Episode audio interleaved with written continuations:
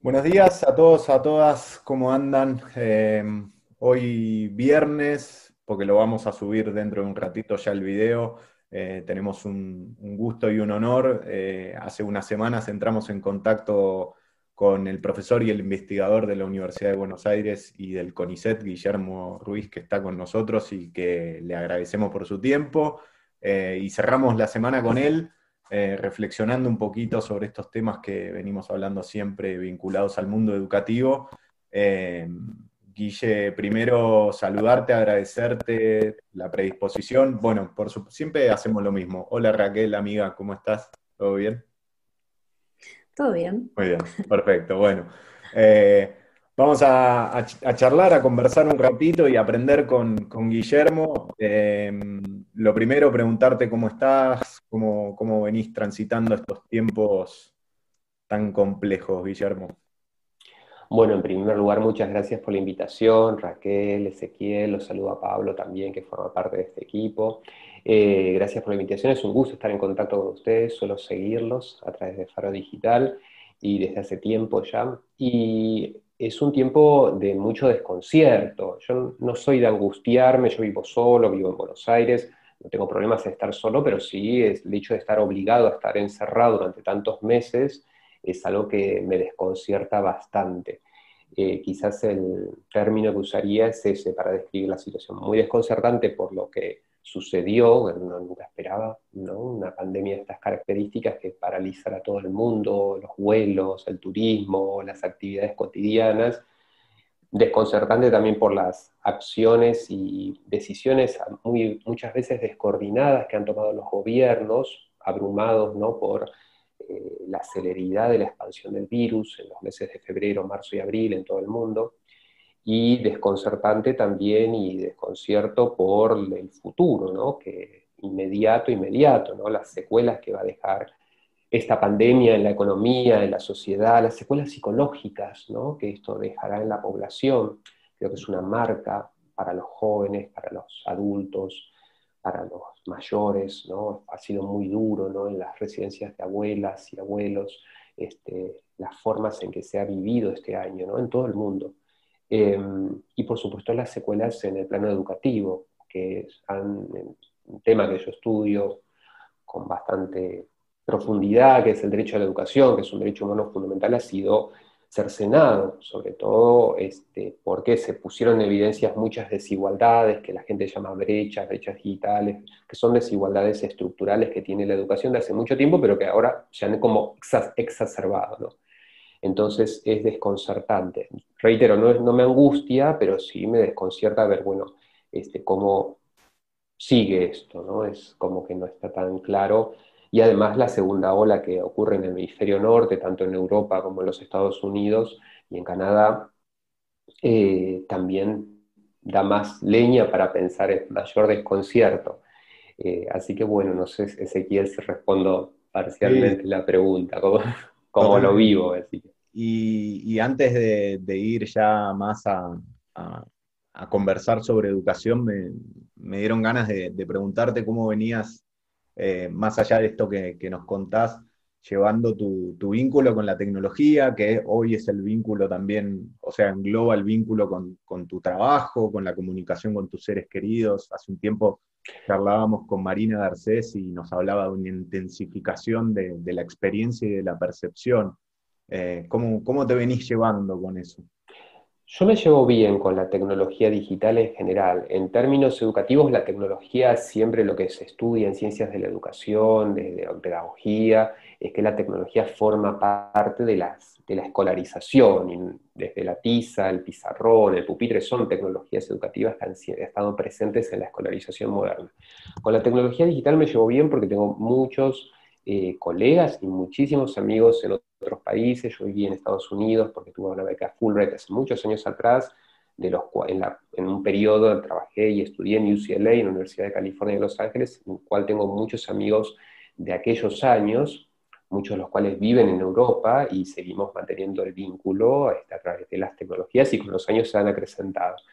Y, en términos del trabajo cotidiano, las, yo soy profesor, trabajo como docente, como investigador, como bien lo decías en la presentación, Ezequiel, eh, las asignaturas que enseño en la Universidad de Buenos Aires tienen desde hace varios años eh, espacios en el campus de la universidad, en el campus virtual, que siempre estuvieron, las hemos utilizado con, este, como ampliatorias o complementarias de las clases presenciales. Nunca tuvieron centralidad, pero no fueron desatendidas. O sea, es algo que como que estuvo omnipresente, ¿no? sin ser un tema de estudio, de especialización en mi trabajo como docente, como en el área de la pedagogía, es algo que no me es ajeno, ¿no? que lo tengo ahí presente y creo que es un buen soporte para la educación presencial, sobre todo cuando es masiva. En las universidades en América Latina, este, la masividad es una de sus características. Mi universidad, la Universidad de Buenos Aires, tiene 350.000 estudiantes de grado solamente, que es algo que por ahí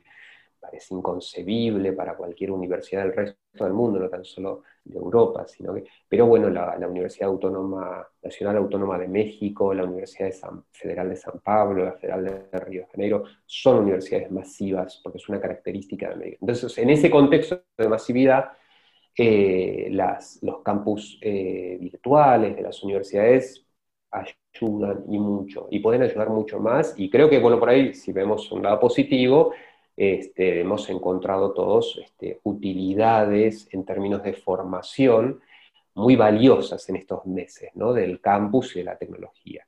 Algo que por ahí uno lo pensaba, lo voy a hacerlo y ahora lo tuvo que hacer, ¿no? Este, obligatoriamente y resulta positivo. Entonces, este, en general mi vínculo es bueno, no, no soy este, así como de contrario, al contrario, la valoro mucho. Lo que no soy, este, y eso recuerdo que Geosaura lo mencionaba, soy cero redes.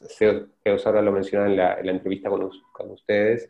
Em, no, no tengo Twitter ni, Instagram, este, salvo un portal en Facebook o en LinkedIn que le doy usos por ahí académicos o de difusión, porque este es un periodo de mucha discusión y debate. Entonces este, la gente tiene opiniones encontradas y aprovecho ahí para poner alguna pullita, como dirían en España, este, sobre el derecho a la educación y mm, pensando precisamente en la gente que no tiene acceso a ninguna tecnología, ni a la tiza ni al pizarrón, porque no puede ir a las escuelas, ni tampoco eh, a las tecnologías digitales porque no tiene conectividad, porque no tiene conectividad de móvil. Entonces, este, es difícil en muchos lugares del mundo donde eso ocurre, y ocurre mucho, incluso no tan solo en las zonas rurales, sino también en las zonas urbanas pobres. ¿no? Así que este, tengo una colega amiga de Valencia que vive y trabaja en Barcelona, ella es doctora en pedagogía, pero trabaja en un centro, este, en, un, en un centro escolar en primaria, y tiene alumnos, un centro de alta complejidad, ¿no? tiene alumnos subsaharianos, emigrantes de otros países que no comprenden el idioma, que no tienen formas de conexión, y digo, por eso siempre lo planteo también en, los colegas aquí, que creen que el mundo rico es todo rico, y no, la desigualdad social, las desigualdades están en todos lados, hay pobreza, pobrezas múltiples, culturales, no tan solo materiales, y que ahora se evidencian mucho, ¿no? Entonces, este, eso hay que tenerlo siempre presente. Así que mi vínculo es positivo, respondo a las preguntas, pero este, reconozco que es difícil el acceso para muchas personas. Totalmente, Guillermo. Y justamente escuchaba en la, en la radio cómo está aumentando el, la pobreza infantil ¿no? en, en, España y cómo eriza los pelos, ¿no? Escuchar, escuchar que aumenta esta pobreza. Bueno, ya empezaste, ya te metiste en el tema de, pleno, ¿no? Y, como ya comentaste, te estás especializando, te has especializado en el tema de la educación como derecho.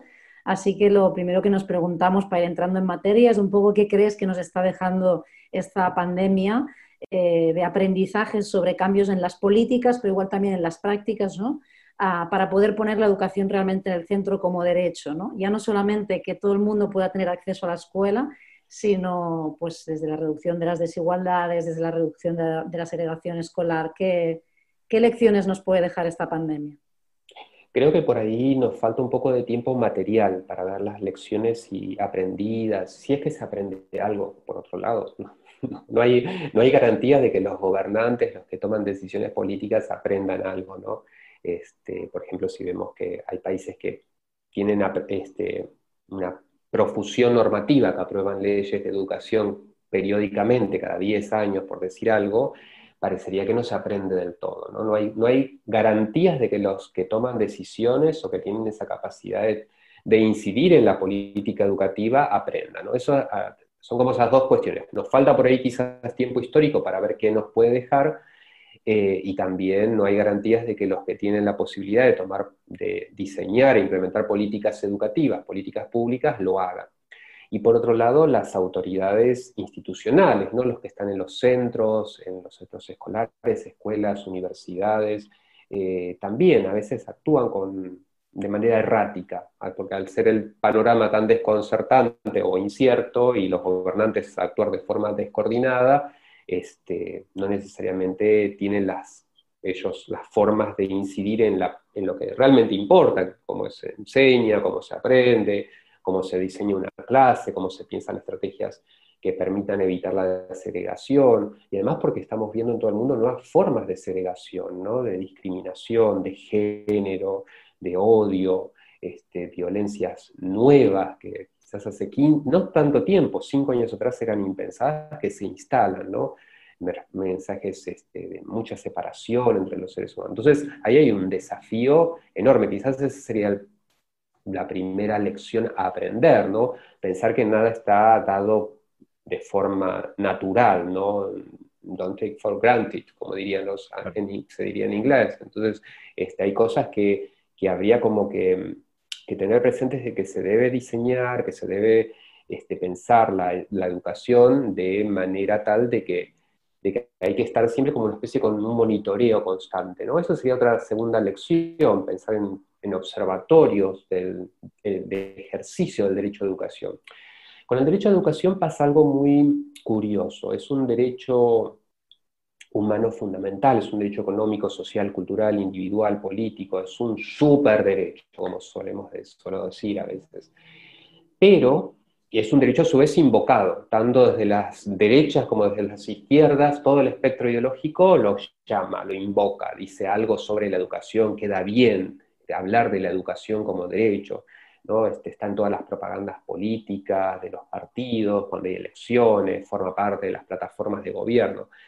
Pero al ser tan amplio, ¿qué quiere decir? ¿El derecho a qué? El derecho a la educación. Entonces, eh, hay como toda una serie de definiciones que provienen del, derecho internacional de los derechos humanos, que establecen, bueno, una serie de catálogos, de obligaciones de los estados nacionales para garantizar el acceso, la disponibilidad este, a, la, educación escolar. Los sistemas escolares de educación son quizás el indicador más notorio que tienen los, el derecho a la educación, pero excede a la escuela el derecho a la educación porque es un derecho humano. ¿Eso qué quiere decir? Que es un derecho del cual gozan todos los seres humanos más allá de su nacionalidad, más allá de su edad, es un derecho que abarca toda la vida y que ciertamente en la educación escolar es como la parte así más sustantiva de ese derecho. Entonces, eh, uno de los aprendizajes, y ahí bueno a la pregunta, Raquel, que podríamos pensar es cómo la gente ejerce ese derecho, ¿no? que habría que haber un, observatorio cotidiano, periódico, para, para precisamente vislumbrar si, el Estado, si los estados cumplen sus obligaciones que tienen en materia del derecho internacional de los derechos humanos para garantizar, respetar, favorecer la educación escolar, y cómo ocurre eso en las instituciones, porque la educación en sí misma, la educación escolar, ahí sí ya me quedo en lo que es educación infantil, primaria, secundaria, bachillerato, universidad, o sea, en el ámbito más de la educación de los sistemas escolares, tiene como diferentes niveles de ejecución, el nivel de la política, de los decisores que redactan leyes, decretos, normas, planes de estudio, diseños curriculares, el nivel más de las autoridades regionales y jurisdiccionales que dicen, bueno, ¿qué hago con esto? Este, si aplico desde la comunidad autónoma la ley que se aprobó en el, en el Congreso, desde la provincia la ley que se aprobó en el Parlamento, o no lo hago, qué hago para frenar, y luego el nivel más institucional, ¿no? el de las instituciones, los centros escolares, las universidades, donde, bueno, ahí encontramos también una diversidad de situaciones. Cuando el docente cierra la puerta del aula, ahí pone en juego la reforma o los diseños, digamos, con su hacer cotidiano. Por eso es importante observar en esos diferentes niveles en los que se desarrolla cotidianamente la educación escolar, si la población accede a la escolarización en base del principio de igualdad. Y esto es muy importante, el principio de igualdad es uno de los temas más desarrollados o estudiados por la filosofía jurídica, está en la base de todos los derechos humanos fundamentales. Y no tan solo es la igualdad formal, ¿no? la igualdad ante la ley, como podríamos decirlo, sino la igualdad material, la igualdad real, ¿no? Y ahí es fundamental el rol de las autoridades, de las autoridades estatales, institucionales, para garantizar que aquellos que decíamos previamente, ¿no? que no tienen acceso porque no saben el idioma oficial del país donde está viviendo porque es emigrante, o porque no comprende, porque en su familia no hay libros en una biblioteca, este, tenga la posibilidad de que cuando llega a la institución educativa comprenda los contenidos curriculares. Y también la igualdad de reconocimiento, ¿no? como un tercer, una tercera dimensión o línea de interpretación que está siendo muy debatida en el ámbito de la filosofía jurídica, ¿no? como una meta a igualdad de reconocimiento para reconocer a los que son diferentes, ¿no? en términos de diferencias de género, las poblaciones de refugiados, las poblaciones de los pueblos originarios, indígenas, ¿no? que a veces no encuentran en la escuela común un punto de contacto, ¿no? y ahí se generan esto que señalábamos previamente, ¿no? las segregaciones que violan ese derecho humano fundamental.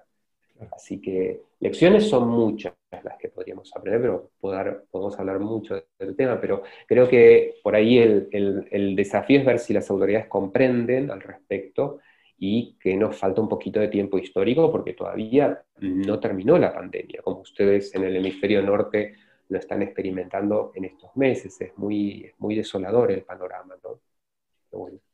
Totalmente. Sí, ahí, eh, como para hacer un comentario a, raíz de lo que estás eh, planteando, en algún punto yo me, me, cuestiono cómo venimos hace unas semanas, ¿no? Eh, a partir de algunos diálogos eh, me acuerdo con, con Denise Nachmanovich, una epistemóloga argentina, que planteaba que tenemos que redefinir el concepto de política porque la política se la estamos dejando a los políticos, ¿no? Y en esto de, poder aprender o, tomar lecciones a partir de esta realidad mm, excepcional que nos tocó y, que pone tan de manifiesto la desigualdad y demás, bueno, cómo hacer como ciudadanía para, para, participar, ¿no? para intervenir, para ejercer más presión sobre las personas encargadas del diseño y de la ejecución de estas políticas públicas. ¿no? Bueno, ahí como algo, algo que, se me cruzaba en la cabeza y, que no tiene solución. Es muy valiosa la, es muy valiosa la reflexión, pero pensemos que no toda la población tiene lo que los politólogos llaman capacidad de articular intereses, ¿no? los sectores más pobres, los más excluidos, a veces son cooptados por líderes barriales, comunitarios, que tienen intereses, por supuesto, que son por ahí son válidos, no digo que no sean legítimos, ¿no? Pero no toda la población tiene capacidad de articular intereses en las mismas, precisamente por la desigualdad. Eso no quiere decir que no hagamos nada, no lo digo eso, pero sí tener presente de que no todo el mundo tiene la posibilidad de conectarse porque no tiene celulares o porque no sabe muy bien qué reclamar o porque desconoce que hay leyes que, este, que, pueden, pueden favorecer todo lo que es el principio de exigibilidad, ¿no? de exigir, que es un principio también propio del derecho, del derecho constitucional. ¿no?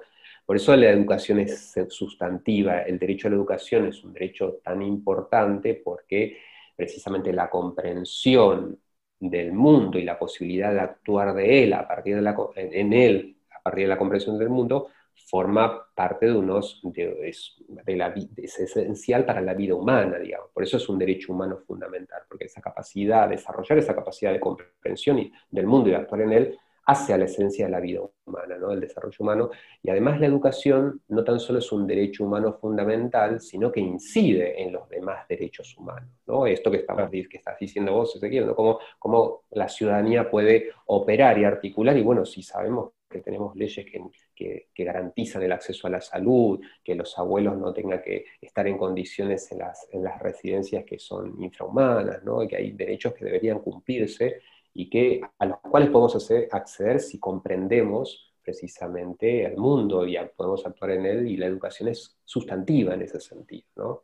que es un poco la preocupación que decía Raquel previamente, ¿no? ¿Cómo hacemos para que adquiera esa centralidad que parece, sí es importante, pero bueno, sigue habiendo desigualdades educativas. Ahora, Guillermo, en base a esto, eh, por cuestiones lógicas, eh, el, personal de salud y, la importancia de la inversión en salud pública ha quedado más que en, evidente después en evidencia después de, este problema que estamos transitando. ¿Crees que corre con la misma suerte todas las personas e instituciones que nos dedicamos a lo educativo o lo ves distinto? Eh, yo creo que en principio es diferente por porque son servicios, además de ser derechos humanos fundamentales, la salud y la educación, voy a hablar de salud, pero no es mi, especialidad, ¿no? hay gente que sabe mucho del tema y que estudia, que son, sobre todo, que son, vienen del ámbito de la salud, ¿no?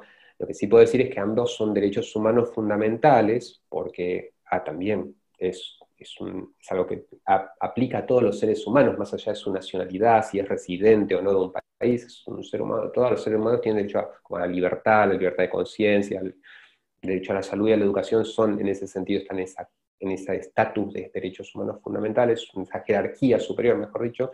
Además de eso, son ambos servicios públicos, ¿no? la salud y la educación. ¿no? Y este, eso en cualquier manual de, de derecho administrativo podemos ver qué características tienen los servicios públicos, que es un tema sumamente debatido ¿no? por los administrativistas, sobre todo por la titularidad del servicio público. Por ejemplo, el transporte público de pasajeros en ciudades europeas suele ser de los ayuntamientos, en otras ciudades en América son privadas. ¿no? por eso la titularidad del servicio público es algo este, difícil de establecer. Más allá de eso, las características de los servicios públicos, como la salud y la educación, son comunes en cuanto a la asequibilidad, a la disponibilidad, a la, igualdad en el trato, igualdad material. Ahora bien, como intervienen en facetas diferentes el personal este, de la salud y la educación, ahí vemos diferencias. A veces conviven en las escuelas o aulas hospitalarias, ¿no? Donde tenemos un aula este, educativa dentro del hospital, pediátrico. ¿no? Em, pero la, escolarización, el servicio educativo, y ahí veo una gran diferencia, por lo cual quizás no esté en riesgo en lo inmediato, este, esto que, nos planteas, este, Ezequiel, es el servicio educativo como servicio público, es uno de los servicios de mayor envergadura en el mundo. Digamos, los estados invierten con deficiencias, falencias, carencias, pero la inversión en educación global es cuantiosa, porque piensen que los servicios escolares, desde hace 40, 50 años, sobre todo desde los procesos de independencia de los países africanos y de las campañas de alfabetización que se llevaron en la década de 1960 en adelante, llegaron a un nivel de mundialización incomparable, digamos, en todos los países, hay sistemas escolares muy parecidos. Todos tienen un eh, periodo de educación obligatoria que abarca la primera infancia, un periodo que a veces se extiende a la adolescencia, un periodo de, formación para el trabajo, para seguir estudios superiores, que es la escuela secundaria, la escuela media, el bachillerato superior, o como se lo denomine en cada país, y la formación superior profesional y científica. Entonces, en ese sentido hay una gran diferencia porque el, servicio educativo, en relación con, la Secretaría de Salud, abarca de manera como obligatoria o compulsiva a la población del mundo durante muchos años de su vida. Y esa es una tendencia histórica, la ampliación del, rango de obligatoriedad de estudios. O sea, en las últimas 60, 70 años, la escuela secundaria comenzó a ser parte de ella obligatoria en muchos países, y también en muchos otros los primeros años de la educación infantil, la educación preescolar. Por lo tanto, hay mucho más personal de educación involucrado durante mucho tiempo en la vida de los seres humanos. ¿no? Y desmontar eso sería como medio eh, difícil, yo no me lo imagino, porque además de ser un derecho y de ser un servicio educativo, está muy instalado en la vida cotidiana de la población del mundo, con todas las diferencias culturales que tienen los países. Ir a la escuela forma parte, ¿no? Más allá de que, por supuesto, pensemos que hay 270 millones de niños y niñas fuera de los servicios educativos en el mundo, antes de la pandemia, ¿no? Datos de la UNESCO, hay muchísima población adulta analfabeta en el mundo, entonces, pero más allá de eso, la, expansión escolar se ha mundializado de una manera incomparable con cualquier otro servicio público, ¿no? En ese sentido, creo que lo que puso en evidencia la pandemia es que va a estar presente de otra manera, porque están los chicos, las niñas, los niños y los adolescentes, los adultos en las universidades, estamos, están este, vinculados de una manera diferente a la educación escolar. Llamo escolar, pero hablo todo, desde inicial, infantil hasta universitario. Claro, Guillermo, comentas que se ampliaron los años de escolarización, pero yo pensaba a la vez también en cómo cambió la ecología de aprendizaje, ¿no? Y cada vez hablamos más de que ya no solo estamos más años en la escuela, sino nos estamos dando cuenta, no sé si es tan nuevo, pero sí nos estamos dando más cuenta de la importancia también de lo que de la educación y el aprendizaje y el desarrollo afuera de la escuela, ¿no? Y en este sentido, eh, claro, por mucho que se haga desde las escuelas, no se puede compensar, ¿no? A veces la la, opresión o, la falta de, cubrir las necesidades básicas ¿no? que pueden existir y cómo esto puede también afectar a ese derecho de la educación, ¿no? que ya no es solamente el poder estar en el aula, sino el, tener esa educación, ese cuidado también afuera. ¿no? Entonces ahí me preguntaba si, igual podías compartir cómo, es tu posicionamiento, si conoces alguna iniciativa política también para ampliar ese derecho a la educación, no solamente escolar, sino también afuera de las aulas. Bueno, los países, sobre todo los países europeos, han eh, desarrollado mucho en el marco de la Unión, muchas líneas de trabajo y de política este, regional, dentro de Europa, en lo que tiene que ver con la educación a lo largo de la vida, ¿no? que, excede al periodo de educación obligatoria. No así en, otras regiones del mundo. ¿no? En otras regiones del mundo acceder a la escuela primaria es como la gran proeza, y hablo de mucha población. ¿no? Pensemos en los países de, de África, de África subsahariana, de Asia, digamos, hay zona donde se concentra la mayor cantidad de población mundial, ¿no? Indonesia, India, China, ¿no? Este, esas regiones del mundo, este, ir a la escuela en alguna de esas regiones es realmente una proeza. Eh, yo creo que es clave siempre la formación docente en este sentido, ¿no? la formación de profesorado, porque la formación de profesorado implica una actitud reflexiva y autónoma, ¿no? ya que se trata de una práctica, la, docencia, el ser docente, más allá de la escuela primaria o secundaria o superior o fuera de la escuela, ser docente se trata de una práctica que se desarrolla de manera situada ¿no? y en situaciones singulares. Con esto quiero decir que no hay una clase única, esto que vos decías, Raquel, ¿no? Este, no hay una clase idéntica a todas, ¿no? Los grupos siempre son diferentes y hacen que sea diferente la práctica de la docencia. ¿no? Por lo tanto, creo que es fundamental pensar a la formación de profesorado para inicial, para primaria, para la escuela secundaria, para el bachillerato, para la universidad, no necesariamente como una carrera, ¿no? pensarla más allá de donde se formen los docentes como una, con, con esta actitud reflexiva y autónoma, ¿no? porque la práctica docente es una práctica situada que se realiza en situaciones singulares. Y es clave que el docente permita precisamente despertar o fomentar preguntas, ¿no? que, para que las personas, los estudiantes, este, puedan precisamente preguntarse sobre el mundo en el que viven, esto que vos llamás la ecología de, de la educación más contemporánea, un mundo que es cada vez más desigual, más diverso, que parece que tiene unas contradicciones que nos llevan a pensar este, que tenemos avances tecnológicos de una manera inconcebible, que parecen de ciencias ficción, pero por otro lado los niveles de discusión que a veces vemos entre los colegas, no hay que irse mucho más allá de, nuestras instituciones donde nos ubicamos cotidianamente, tienen planos de discusión de que, bueno, parece que no se leyeron algunos libros que antes eran importantes de leer, o se plantean cosas novedosas como hallazgos cuando ya eso se hacía, qué sé yo, 100 años atrás. A mí me, llama la atención eso, ¿no? Porque si pensamos en el siglo de la, ilustración, el siglo XVIII, siglo XVII, donde no había internet, donde no había ni teléfono, donde no había...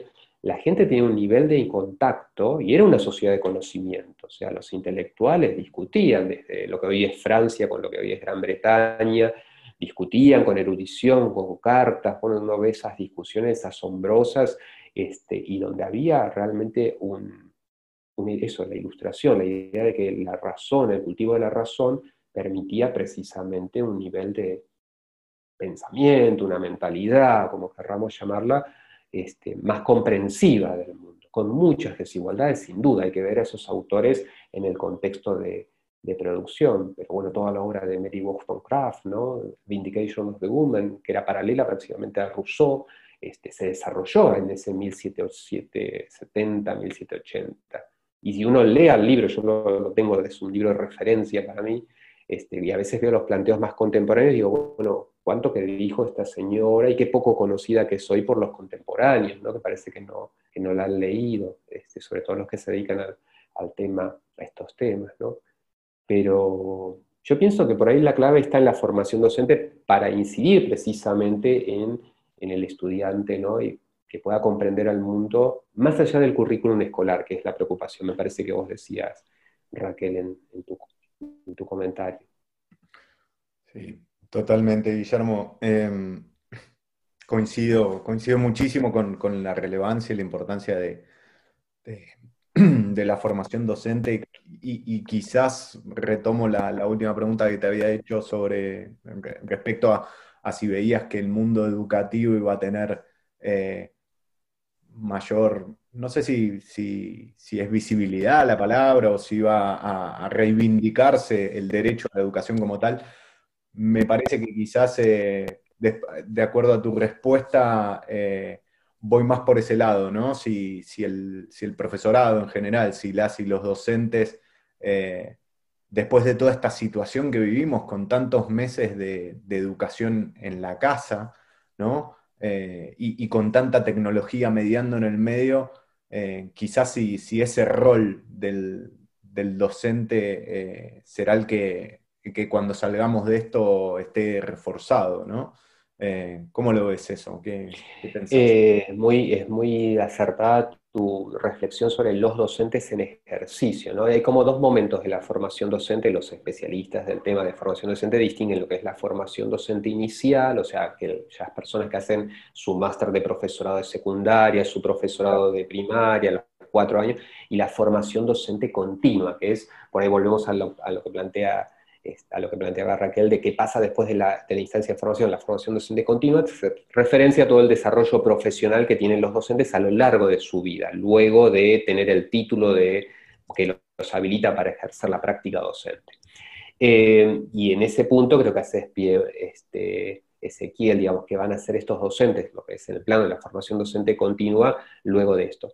Yo destacaría ahí una cuestión antes que nada, lo que puso en evidencia el cierre escolar que dispusieron los países a partir de febrero o marzo de este año 2020 ha sido el compromiso de los docentes. Eso también fue universal, internacional, más allá de las erráticas y contradictorias decisiones de las autoridades educativas de todos los países que no sabían qué hacer, los docentes estuvieron en contacto con sus estudiantes de las maneras más honrables este, y destacables, extraordinarias, con, ante todas las adversidades, porque había una situación de confinamiento, que no se podía salir de la casa, ¿no? eso es algo que le pasó a todo el mundo en esas semanas de marzo y abril, sobre todo, que coincidieron, y los docentes, sin embargo, más allá de sus condiciones laborales, de sus regímenes laborales, de sus salarios, de las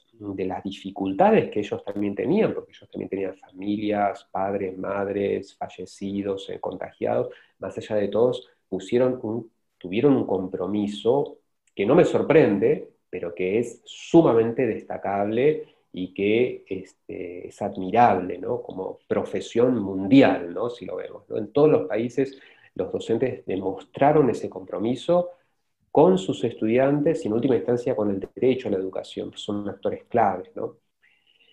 Eso por un lado, ¿no? destacaría. Por otro lado, desde el punto de vista discursivo, pero también efectivo, este, hay algo que se nota mucho desde marzo de este año y que le da esa centralidad que vos reclamás o preguntás, Ezequiel, que es como que la educación parecería que sí, que es central ¿no? en la agenda política de los países y del mundo la Alianza Mundial por la Educación que lidera UNESCO, ahí con, trajo, concitó interés político, empresarial, este, donde aparecieron nuevos actores, nuevos actores este, de empresas que trabajan en red, que están por fuera de los estados nacionales, este, no hace falta mencionarlas, ¿no? pero que se han inmiscuido en todas las instituciones educativas de todos los niveles, en todos los países del mundo. O sea, las empresas, a través de sus plataformas y discursos que reemplazan o sustituyen o intentan hacer este, las clases presenciales, han condicionado las, las, estrategias de enseñanza, han condicionado las intervenciones docentes y por supuesto condicionan los aprendizajes de los estudiantes, porque depende de cuánto acceso real y material uno, las personas, estudiantes y docentes tengan, y cuando digo acceso material a las plataformas digitales por las que opera la educación a distancia, me digo aquí hago referencia al uso pedagógico que podemos hacer docentes y estudiantes de las plataformas. De nada sirve estar conectados si no sabemos cómo utilizarlas para... Pensemos que hay, hay estudiantes que estaban aprendiendo a leer y escribir, o a sumar y restar, o sea, procesos cognitivos sustantivos, por eso es una educación básica ese primer periodo de la escolarización primaria, ¿no? porque nos permite acceder a procesos cognitivos básicos que son los cuales asientan después aprendizajes más complejos, ¿no? Y eso es muy difícil de enseñar si no estamos entrenados para usar de manera generalizada plataformas digitales. Quizás la educación superior en ese sentido, la universitaria, eh, ha sido por ahí la que tuvo otros desafíos, pero no es en particular, ¿no? De alguna forma, igual es difícil, pensemos en la enseñanza de ingeniería civil o de medicina o de las prácticas médicas en, algo que no sea el ámbito en terreno, agronomía o medicina veterinaria, que requiere trabajar necesariamente en terreno, con la formación práctica este, preprofesional. Pero en la educación básica eso se ha notado mucho. Yo creo que eh, van a adquirir centralidad, la tienen, tiene una centralidad que nadie, nadie la, niega, pero no quizás desde el punto de vista efectivo de, de los salarios docentes, del régimen laboral. A los docentes se les ha pedido muchísimas tareas adicionales. Incluso hay países o regiones donde incluso se intentó que hagan testeo de los estudiantes, ¿no? Esto es algo que, ¿hasta dónde vamos a pedirle más a los docentes, ¿no? ¿Qué más pueden hacer los profesores que están haciendo de todo? Eh, por eso es sustantivo también pensar que hay que desde las autoridades deberían como planificar un poco, no digo el retorno, pero sí este, cómo seguimos, que es esto que nos dice Ezequiel, que en su pregunta, ¿no? ¿Cómo, cómo sigue el docente acá? Son, son actores sustantivos y lo han demostrado sin que se lo hayan pedido y, creo que la sociedad eso en el largo plazo lo, lo, va, más allá de las autoridades y de los salarios y de y de las reivindicaciones que, se generaron posteriormente, pero es algo que está sumamente claro, la centralidad que tiene el profesorado en el mundo en todos los niveles para, para ejercer el derecho a la educación. Siguiendo un poco con, el profesorado, pero acercándonos también a, la bueno, cuestión digital ¿no? que, comentabas, mm, ¿qué tanto crees que está preparado el docente o qué tanto crees que, está trabajando, ¿no? que están desarrollando la competencia digital con el alumnado y, aprovechando que ya citaste un poco a, Freire, ¿no? a este proceso de alfabetización más crítico también, eh, ¿qué tanto está listo también o se están produciendo procesos de alfabetización críticos? No, no solamente de un uso de herramientas, sino de también ir, más allá. Yo creo que el profesorado es eh, muy adaptable, por lo visto, eh, por las propias, propias, dinámicas de los estudiantes. Esto que decía antes, ¿no? Cada, la práctica docente es una práctica situada, singular, por lo tanto el, profesorado, más allá de que lo prevea el plan de estudios, el diseño curricular, tiene como esa competencia de adaptabilidad a, las necesidades de aprendizaje de, estudiantes que son cada vez más diversos por distintas razones culturales, generacionales, además de las sociales, de las desigualdades. ¿no? Em, yo creo que hay que acompañar un poco más desde las políticas públicas en todos los países en lo que tiene que ver con la alfabetización digital de los profesorados, porque hay muchas herramientas que tienen mucho desarrollo que, este, que requieren ser conocidas para dar un uso pedagógico y para favorecer la formación, que en última instancia de eso se trata, la formación de las personas, ya sea en la primera infancia, en la adolescencia o en la adultez. ¿no? Em, Quizás ahí eh, cabría pensar en, una escuela que pueda ser, no digo reinventada, que eso es muy cliché de, los colegas, ¿no? reimaginada, una escuela que tiene como desafíos distintos en lo inmediato, porque la población, supongamos que se generaliza la aplicación de la vacuna, que se logra el próximo año, en los próximos meses, con un horizonte real, factible, no va a ser inmediata, por más que se apruebe la vacuna el mes, la semana que viene, no va a ser inmediata que todas las miles de millones de personas del mundo se vacunen en poco tiempo. ¿no?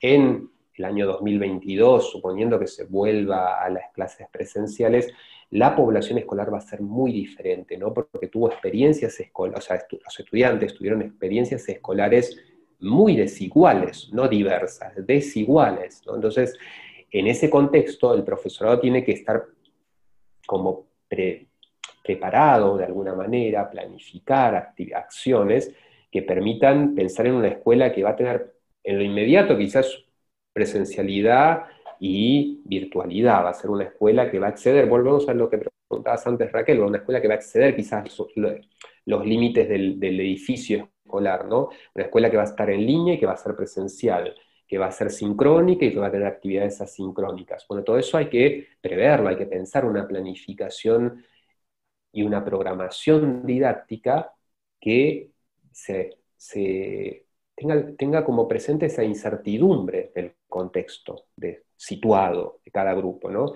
que sea flexible, que sea una programación que no sea, bueno, hay que hacer esto, esto y esto, después de aquello, lo otro, sino que sea una, una programación didáctica que permita el uso de las tecnologías educativas, pero también cambiar de opinión sobre la marcha en función de las necesidades de los estudiantes sin descuidar el principio de igualdad, ¿no? que está en la base del derecho a la educación. Como que eso debemos evitar que nuevas formas de segregación se instalen. Y es clave, por eso, por eso es muy pertinente la pregunta. ¿El profesorado está preparado para eso? Porque quizás este, hay incluso debates, yo lo sigo muy también, no, no, no, central, no le doy mucha centralidad, pero escucho ahí debates que tienen que ver con la importancia de nivelar, y no, no hay que segregar a los estudiantes, hay que darles más a los que más necesitan para que vuelvan al, no hacer lo mismo, ¿no? No, no a esta cuestión uniformizante, ¿no? pero sí a que todos tengan acceso a los contenidos que permiten una formación este, en términos del, del enfoque de derechos humanos, en términos del principio de igualdad, y garantice la pregunta, la crítica. ¿no? Hay un libro muy lindo de Freire que se llama Pedagogía de la Pregunta, ¿no? que está destinado a los, a los, a los docentes y que creo que es, eh, él no lo dice así, lo podemos decir aquí, lo dicen más desde otros, otros pedagogos, este, es importante pensar que la enseñanza no tiene que ser una enseñanza para responder, sino que tenemos que enseñar a preguntar, ¿no? enseñar a preguntar a los estudiantes sin descuidar la formación. ¿no? Hay que saber cosas de, contenidos curriculares de matemática, de la lengua, de las ciencias, pero para preguntar, no para responder bien y aprobar el examen. Entonces, ahí, ahí se cultiva el sentido crítico, no tan solo lo escolar, sino que excede, ¿no? Así que a lo escolar. Totalmente. Eh, me encantó, me encantó esto de, de, cómo, saliste por el lado de, la enseñanza para, saber qué preguntas tenemos que hacer, ¿no? O, tienen que hacer eh, los y las estudiantes. Y en ese sentido, Guillermo, eh, quería hacerte una pregunta que más bien, no, sé, es, es una, tensión que yo veo hablando con, personas de, diversos ámbitos. Eh, Quizás un poquito lo primero que te pongo en, la licuadora para tensionar es más de sentido común, este sentido común de hace años de la escuela necesita ayornarse, el sentido de la educación está, en crisis, eh, los chicos, las chicas se aburren, pasan muchísimas horas y, y ven curricularmente lo mismo que vieron nuestros padres o nuestros abuelos, nuestras abuelas. Y yo veo por otro lado toda una serie de discusiones em, que son súper pertinentes, que vienen con esto que planteaba Raquel de, la alfabetización digital crítica, ¿no? Porque las tecnologías digitales vienen a darnos un montón de, recursos y de herramientas de, no sé, el discurso de la personalización de la educación, que en algún punto, eh, para todo este mundillo que te venía comentando del sentido común de que la escuela sea interesante, que se conecte con la realidad, con la vida de los chicos y de las chicas, en algún punto veo que, este capitalismo de, plataformas puede ser esa panacea o puede surgir como ese paraíso para personalizar todo, medirlo todo. Em, ¿Cómo hacemos para poder introducir? O sea, y también se me viene a, la cabeza de vuelta a, partir de, la conversación que tuvimos con Marina Garcés, ¿no? Por supuesto que queremos tecnologías, no ese es el debate, móviles sí o móviles no. Queremos tecnología, pero ¿cómo hacemos para preguntarnos el cómo las queremos, para qué las queremos y, por qué, ¿no? Eh, ¿Tenés alguna, alguna idea respecto de esta, esta tensión entre ayornar, conectar la escuela con la realidad, con los intereses de los chicos y las chicas? Y por otro lado... Yo creo que hay, yo creo que hay mucho de discurso en eso de que la escuela no, no se ayorna. La escuela refleja, las escuelas cotidianas respetan y reflejan mucho del contexto situado, reitero, y singular en el que viven, porque las escuelas son muy distintas, ¿no?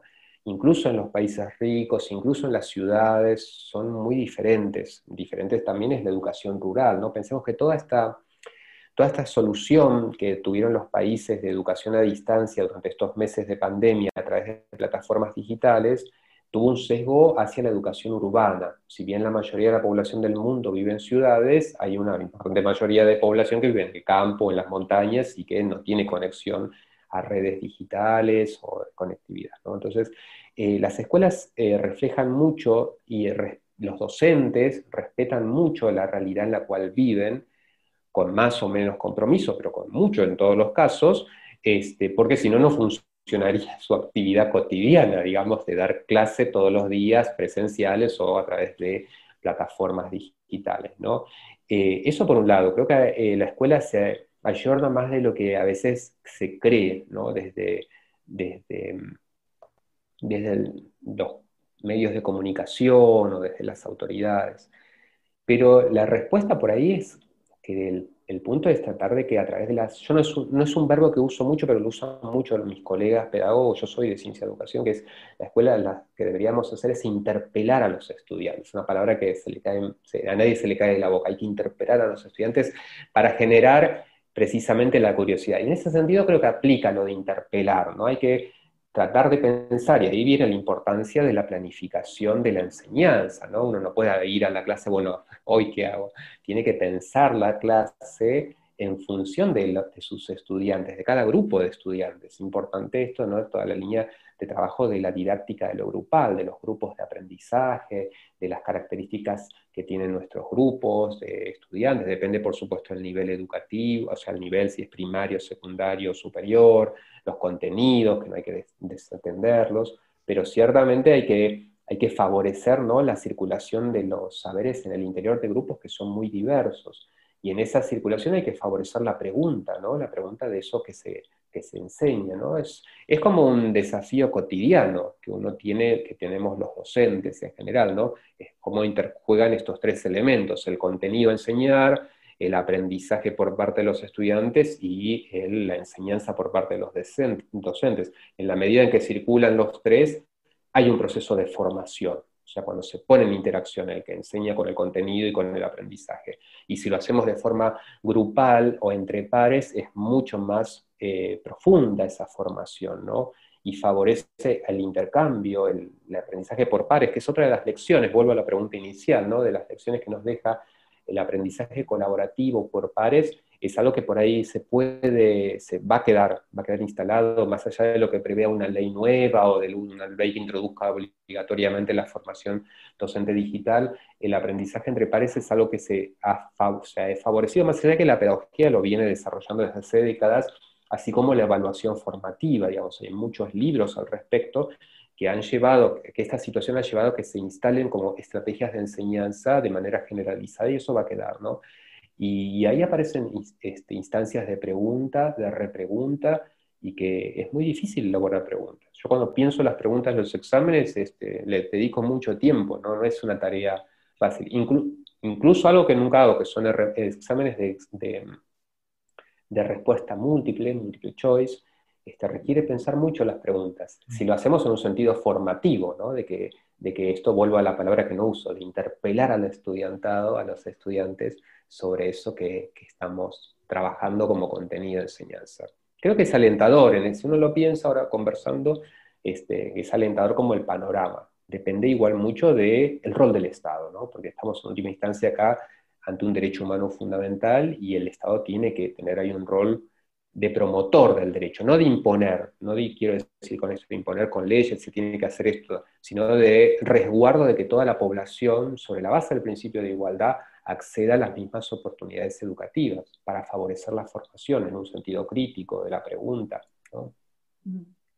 Guillermo, acercándonos un poco hacia, hacia el final de la, de la, charla, a mí me gustaría, no me gustaría terminar sin, sin, preguntarte por cómo está un poco la situación en Argentina en general y especialmente en relación también al abandono escolar prematuro. ¿no? En España parece que en los últimos años venía bajando, ya veremos cómo será el impacto de la pandemia.